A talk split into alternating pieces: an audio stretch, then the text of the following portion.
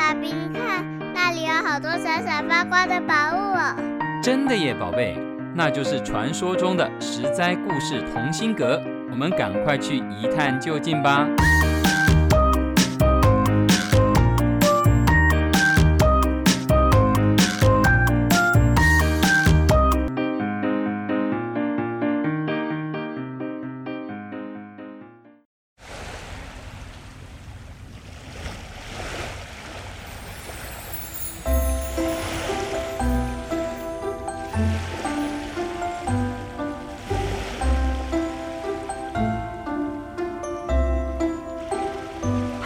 各位亲爱的小朋友好，你今天过得好吗？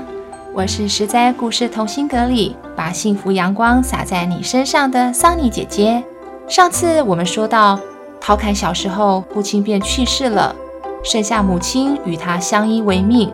他们家家境贫寒，陶侃命运的转捩点在遇到了贵人范逵才开始发迹，最终成为了赫赫有名的大将军。事实上，在东晋时期，要能从贫困家庭摇身一变变成政府官员，担任重要职务，可是相当不容易呢。因为当时做官讲究门第出生，也就是如果你家世代为官，你就可以当官；相反的，如果你出身贫寒，基本上就已经注定一辈子贫寒了，这很难有翻身的机会。陶侃可以说是个特例。但是这样的特例并不是偶然，而是内因外缘条件具足造成的结果。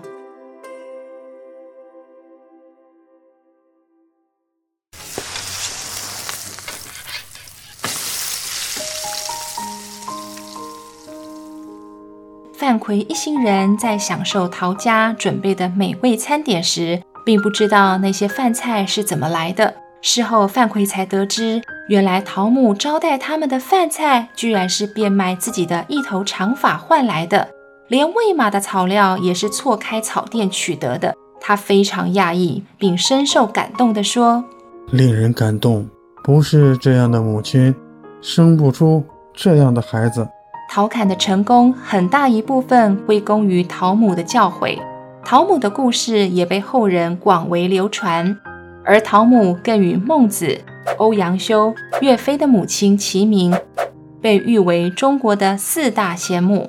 范逵赏识陶侃，并大力举荐陶侃给庐江的太守张逵，于是陶侃便成为张奎帐下的官员。后来发生一个小插曲，有次太守张逵的妻子生病，必须从数百里外接医生来就诊，可是当时正下着大雪。太守帐下的官吏都面露难色，谁也不想冒着风雪去遥远的地方请医生。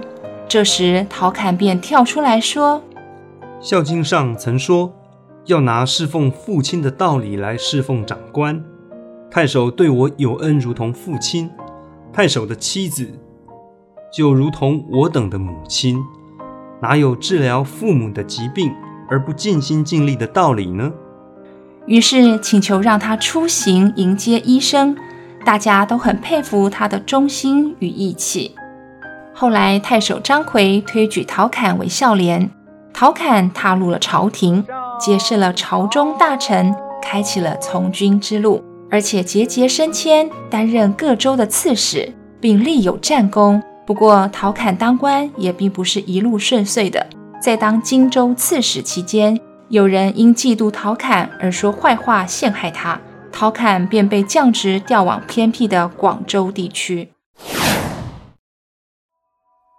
人生总有欢喜，难免亦常有泪。我哋大家在狮子山下相。遇上总算是欢笑多于唏嘘。陶侃在广州无事可做，非常清闲，但他并没有自暴自弃，更没有放纵自己贪图安逸享乐，而是做了一件很奇怪的事。他每天早上把一百块砖从书房搬到房外，到了晚上再把一百块砖搬回屋内。人们感到很奇怪。便问他原因，陶侃回答说：“我致力于收复中原，如果过于安逸闲散，就会导致意志消沉，恐怕将来不能成就大事。”哦。后来陶侃回到荆州，大家高兴地互相庆贺。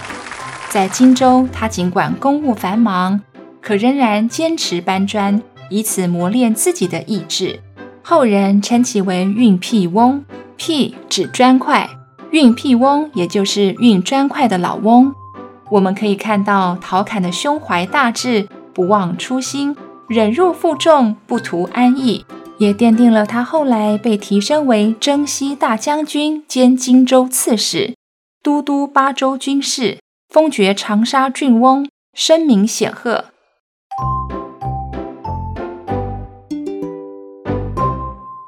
上面这一连串的官职，你一定想说，桑尼姐姐到底在讲什么？听不懂没关系，简单来讲就是说，陶侃当官很厉害，是国家仰赖的重臣。陶侃在担任荆州刺史时，还发生了一件有趣的事。有一次，他监工督造大船，要求工人把锯下来的木屑和裁短下来扔在地上的竹头都一一收集储藏起来，放入库房。不限多少，大家都很纳闷，为什么要这么做？猜不透陶侃的用意。到了第二年开春正月初一，朝廷君臣聚会时，正好遇到积雪初融，厅堂前台阶上的雪融化后，地面上湿漉漉的，走起路来很不方便。陶侃便命人取出库房里的木屑铺上，解决了行走的困难。木屑解决了地上湿滑的问题。那竹头是做什么用的呢？这要说到陶侃过世后，有一位宣武侯桓温将军讨伐蜀国，需要造船，由于数量庞大，缺少竹钉，正在苦恼该怎么办时，陶侃生前储存的竹头就派上用场了。大家把竹头削尖来做竹钉，解了燃眉之急。这个故事后来引申演变成一个成语，就叫做“竹头目穴”，用来比喻人心思缜密，纵使极为细小或琐碎的事物，也一样不抛弃遗留。说完这些故事，你是不是对陶侃更加了解了呢？从今天的故事中可以看出陶侃的许多特质，像是忠心耿耿、讲义气、有志向、不忘初心，以及心思维系。小朋友，你觉得自己有什么特质呢？你想累积什么样的特质呢？把它列举出来，就从今天开始做起吧。我是桑尼姐姐，下回实在故事同心阁见喽。